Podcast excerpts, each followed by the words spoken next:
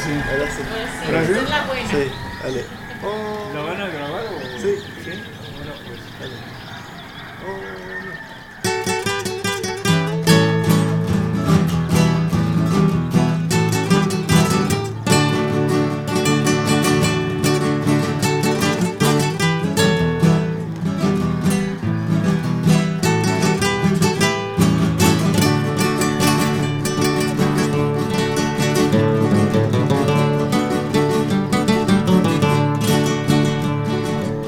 Se les va a pasar un aviso a todas las personas que quieran escuchar los paisajes sonoros del pueblo de Charapan, las historias y las voces de los cantos de un pueblo purépecha.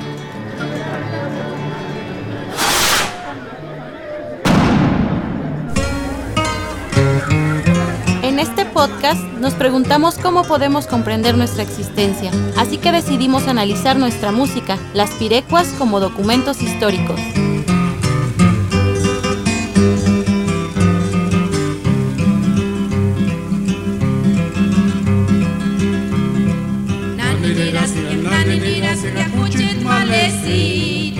Malecita, ayuniras, ayuniras, ma visitan pambe, pere carhuequia, tugini pambin, paliciario pale,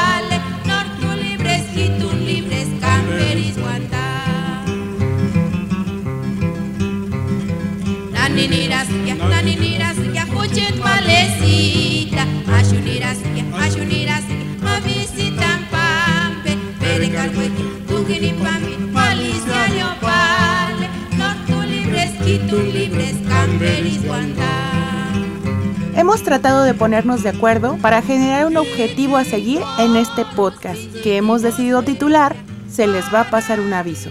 Pero elegir nuestro objetivo ha sido una tarea bien complicada. Cuando comenzamos, pensamos en lo importante que resulta analizar la pirecua de nuestro pueblo como textos que transmitieron un mensaje en el tiempo en que fueron creadas, escritas o musicalizadas, incluso interpretadas. Saber esto, pensamos que podría darle mucho más realce al por qué dichas pirecuas siguen interpretándose hasta nuestros días. Al contrario de algunas otras obras artísticas, sobre las pirecuas no podemos tener una fecha o datación exacta del momento en que fueron compuestas o interpretadas por primera vez. Y como muchos de los compositores o intérpretes no sabían escribir, son en realidad piezas que se han resguardado en la memoria de un pueblo o un grupo de personas y que son retomadas y transmitidas de persona a persona.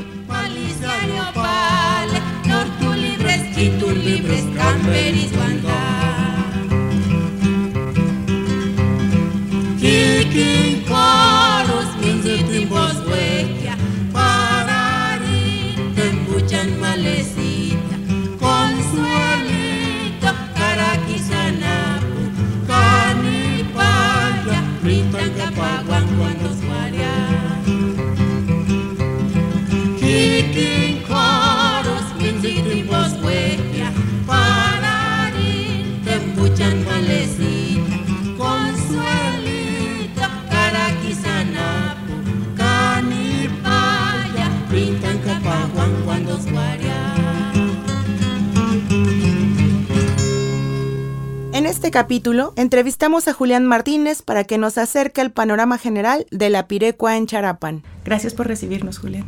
No, gracias a ustedes por venir. Pues nosotros somos músicos migrantes. Nosotros crecimos en la Ciudad de México, allá aprendimos a tocar música purépecha. Pero primero empezamos, primero aprendimos a bailar. ¿no? Saben que nosotros vivíamos en, un, en una unidad habitacional, en un departamento, en un cuarto piso. Y recuerdo que mi madre nos enseñó a bailar y como hacíamos tal ruido, los vecinos de abajo se quejaban tremendamente y empezaban a golpear con escobas. ¿no? Entonces nosotros poníamos cobijas y mi madre ponía cobijas. Así empezamos. Luego, eh, como hacían una fiesta de San Antonio, los, los de Charapan, migrantes, llevaban músicos y llevaban danzantes y llevaron a mis tíos y mis tíos se quedaron allá unas 3, 4 semanas y allí empezamos a tocar. Después ingresamos al Conservatorio Nacional. Después yo eh, murió mi maestro y me vine a Morelia a estudiar con la maestra Gela Dubrova. Era una de las maestras más importantes de, violín, no solo de México, sino del mundo. Ella era una maestra del Conservatorio Tchaikovsky.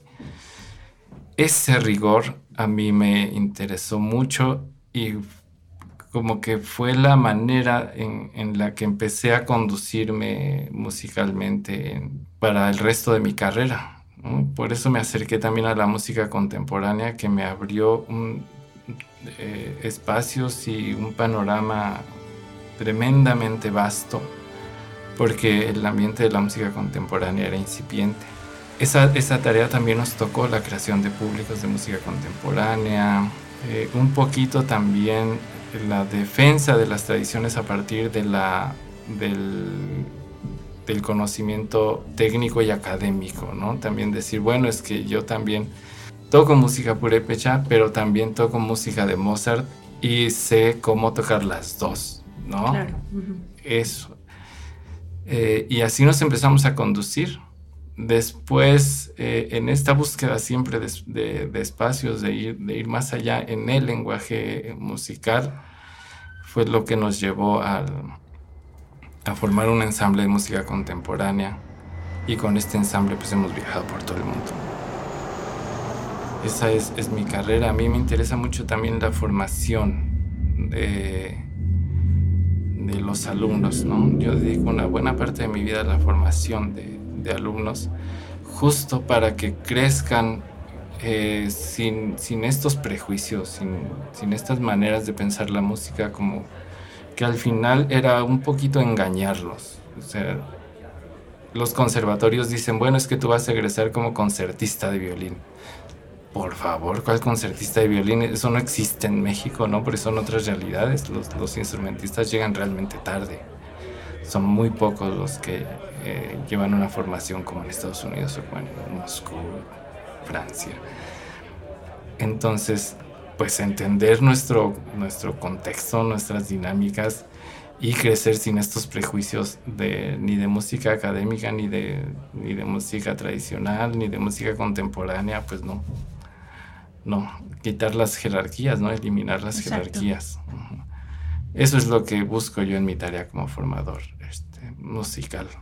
Y eso lo hago en el Conservatorio de y en el Conservatorio de Las Rosas y en general en mi quehacer musical, ¿no? Por eso toco música contemporánea y a las dos horas toco música de tierra caliente o una pirecua o lo que sea, ¿no? No hay, no hay jerarquías. Esa es, ese es mi quehacer. Después de haber leído eh, tu texto de qué es una pirecua, nos gustaría un poco que nos explicaras donde dices que la pirecua de Charapán tiene una sonoridad distinta a la de otras regiones. ¿A qué te refieres con eso? Yo creo que eso se puede entender si uno piensa en la pérdida del idioma, ¿no? Eh, el idioma o la manera en la que uno piensa en determinado idioma, pues determina un montón de cosas y entre esos pues la sonoridad.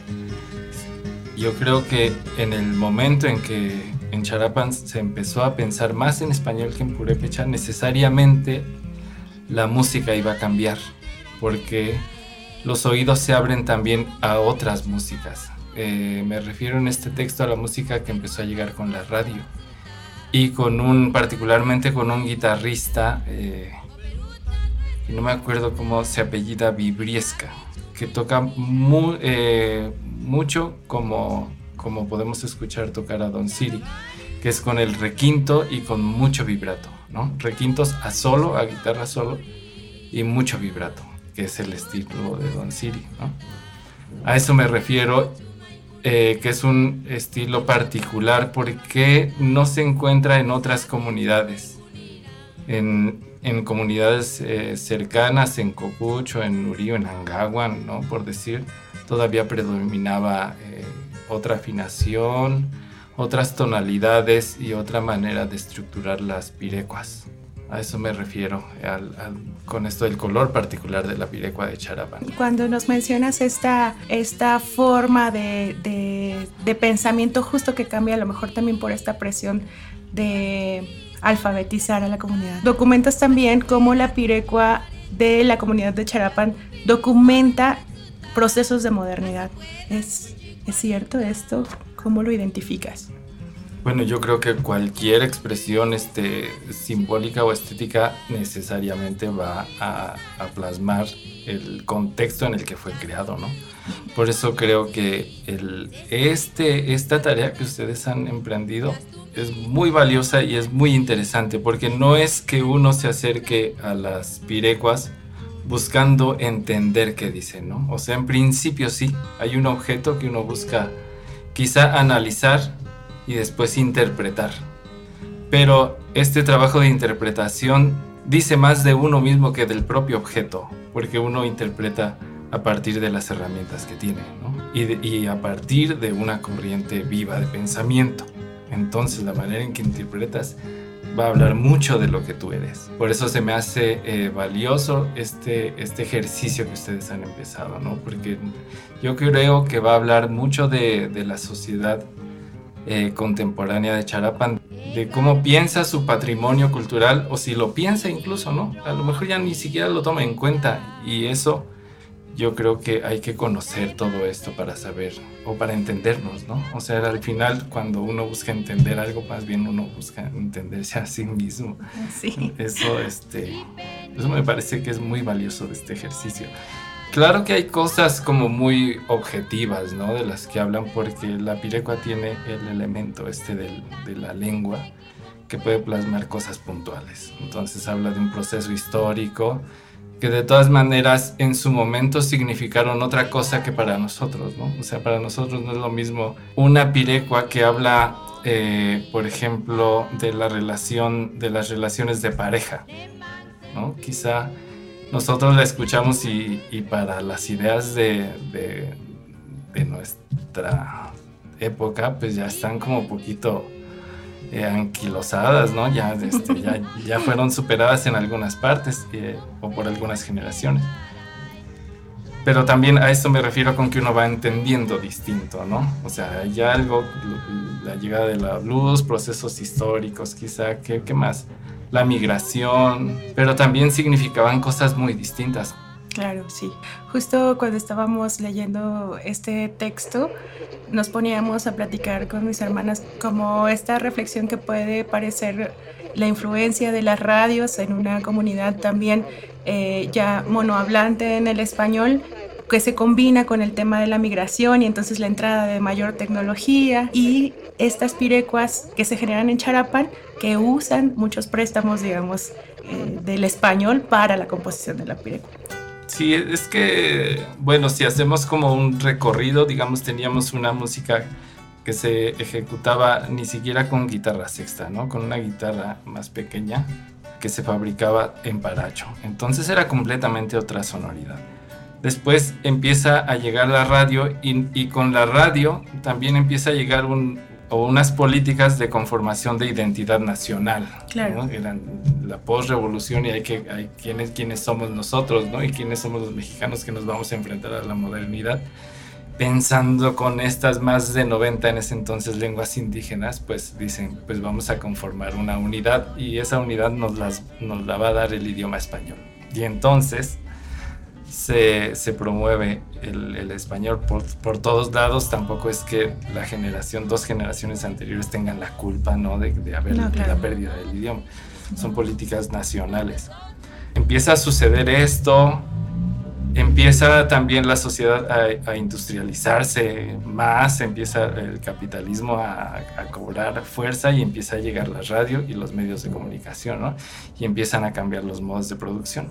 La, el, campesinado pues empieza a quedar relegado de a poco, entonces empieza a cambiar todo, todo absolutamente toda, toda, toda, la realidad y toda la, la manera en que, se, en que se cohesionaba la sociedad, ¿no? Eh, las pirecuas pues van hablando de eso necesariamente. Y van, y, del, del, mismo modo en que van hablando de otras cosas, van incorporando nuevos elementos. Incorporan la guitarra sexta, incorporan nuevas tonalidades, las tonalidades que empiezan a escuchar en la radio, empiezan a incorporar eh, nuevas tesituras.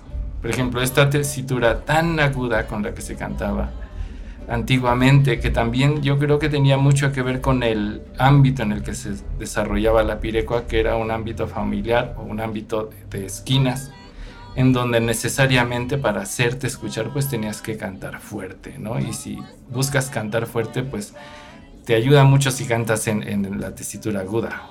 Yo creo que eso empieza a dejar de ser necesario porque empieza a haber sonido para las fiestas y entonces pues ya para qué te forzas tanto, ¿no?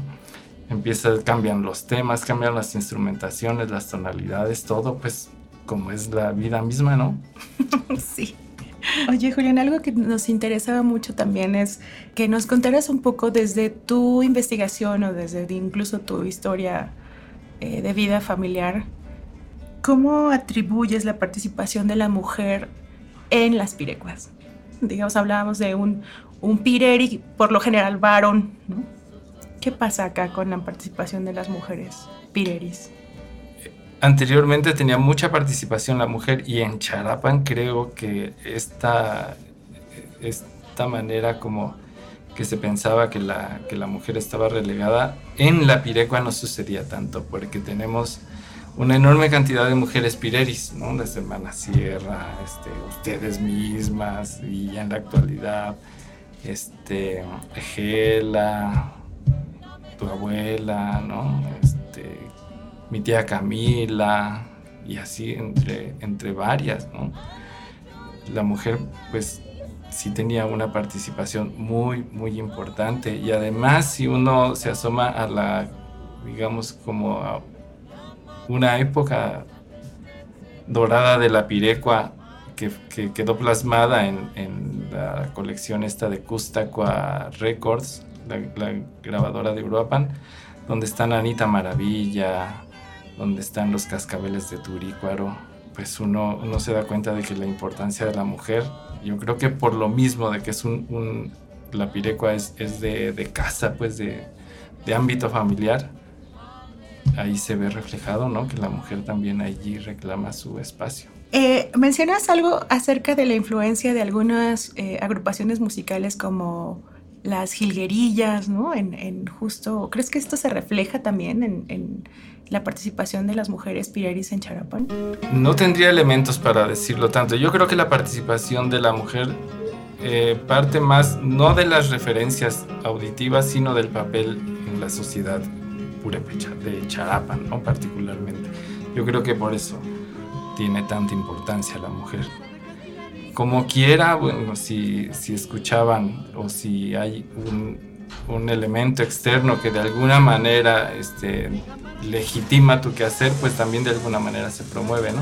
Porque eso hacen mucho los medios, ¿no? Como que muestran algo y dicen, ah, bueno, entonces no estaba tan mal lo que yo estaba haciendo. Y de 10 años para acá, la pirecua cobró una vida, pero tremenda, ¿no? Eh, empezó a tener un dinamismo enorme con estos grupos nuevos como los de, ¿cómo se llaman estos? Tierra Fría. Todos estos, los de Urapicho, ¿de dónde son? Cheranástico, Cheranástico, San Isidro. Esos. Es, está tremendamente vivo, yo creo, el, el, ambiente de la pirecua musicalmente es tremendamente dinámico, incorporando además nuevos temas, ¿no? nuevas instrumentaciones, no, no, se queda atrás.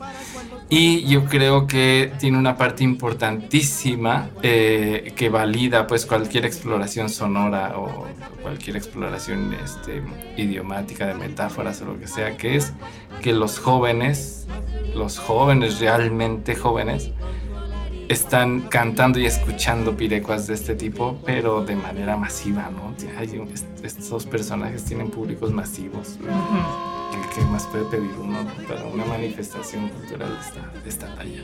Son el, el, estelar del baile sí. ¿no? en todas las regiones. Sin embargo, por ejemplo, Juliana, nosotros justo en alguna entrevista previa hablábamos de cómo esta, esta efervescencia o esta nueva creación también obedece a espacios que han resguardado, por supuesto, su, su lengua originaria, ¿no? El, el, purépecha. Y en Charapan asociábamos un poco a la, a la, al, al, a la interpretación, al canto, a la re, remembranza o, o, la ejecución de algunas pirecuas como más tradicionales justo por, porque ya no se componen nuevas pirecuas acá. ¿Qué recomendarías tú tanto a a, digamos, a esos núcleos que no dejan de ser súper eh, actores, eh, políticos, gestores de nuestra propia cultura, que, que son los núcleos familiares y a las instituciones, digamos, porque te mueves en ambos ámbitos, ¿no? También a las instituciones educativas, me refiero, Sí, musicales. Bueno, yo creo que cada quien tiene que hacer eh, su tarea de acuerdo a sus principios. Esperar que como que cambien las cosas no, no, no va no nos lleva a nada, ¿no?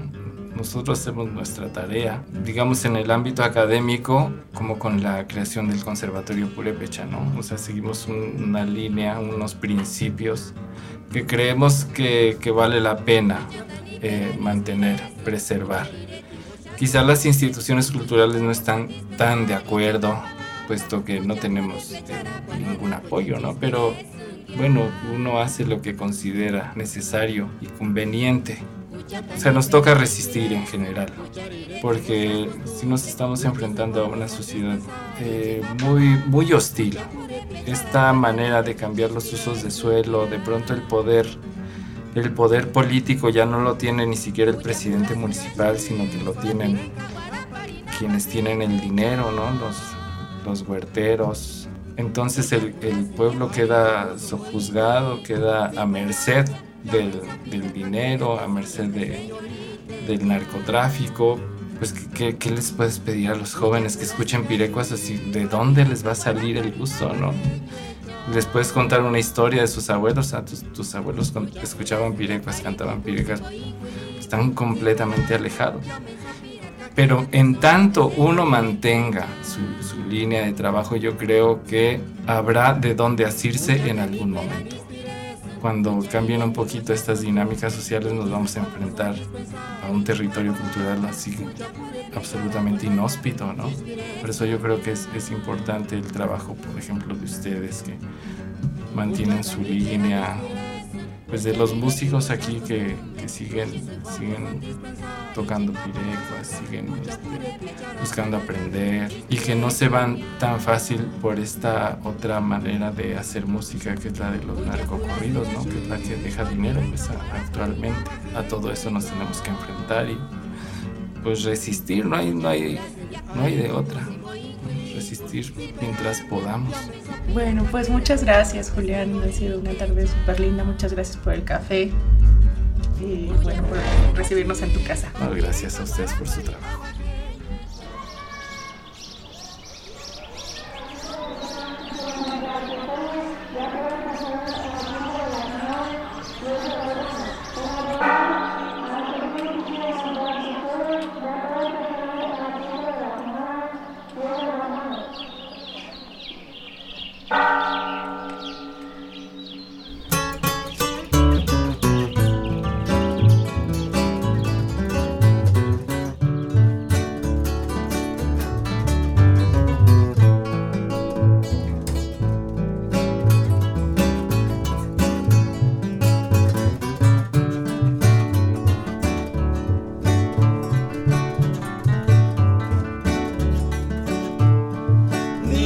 Ya ni antan male lucecita, ni ya ni antan aripesingo.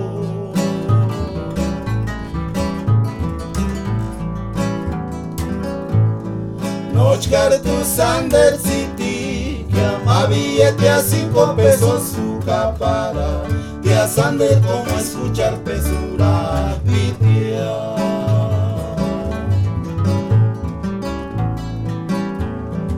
Del número 720 puro platea.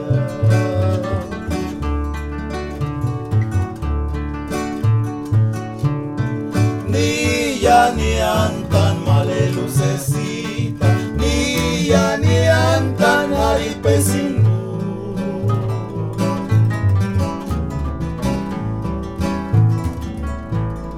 Nochcar tu Sander City, ama billete a cinco pesos su capara, y a Sander como escuchar pesura pitear.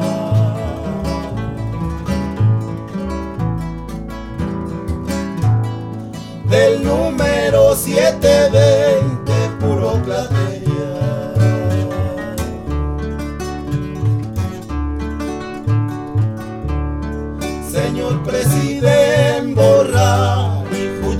Matrimonio, si man huesecha ningún.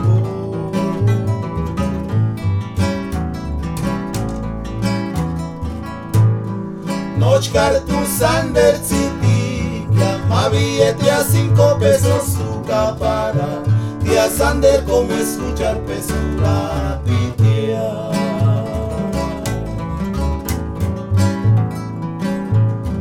Del número 720, platería.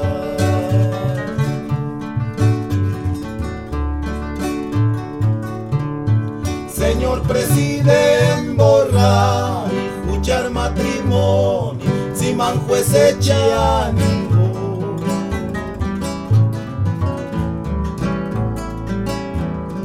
Nochkar tu Sander City, llama billete a cinco pesos su capara, y a Sander como escuchar pesura pitia.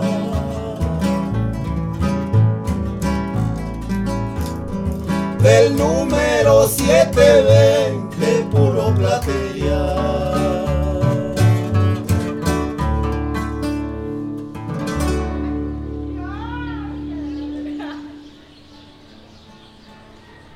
Esta es la primera temporada de Se les va a pasar un aviso.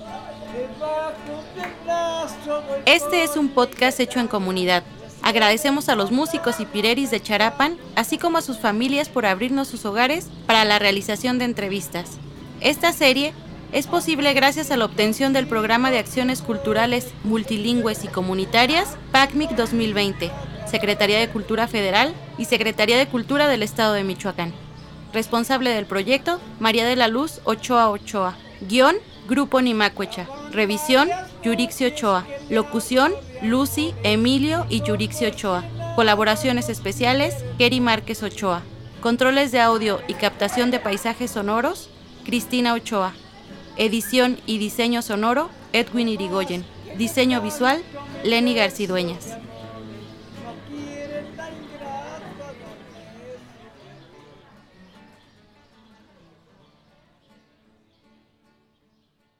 Este programa es público ajeno a cualquier partido político. Queda prohibido el uso para fines distintos a los establecidos en el programa. Quien haga uso indebido de los recursos de este programa deberá ser denunciado y sancionado de acuerdo con la ley aplicable y ante la autoridad competente. Y no más por no dejarlo pasar, cuidemos todos el bosque y coma frutas y verduras.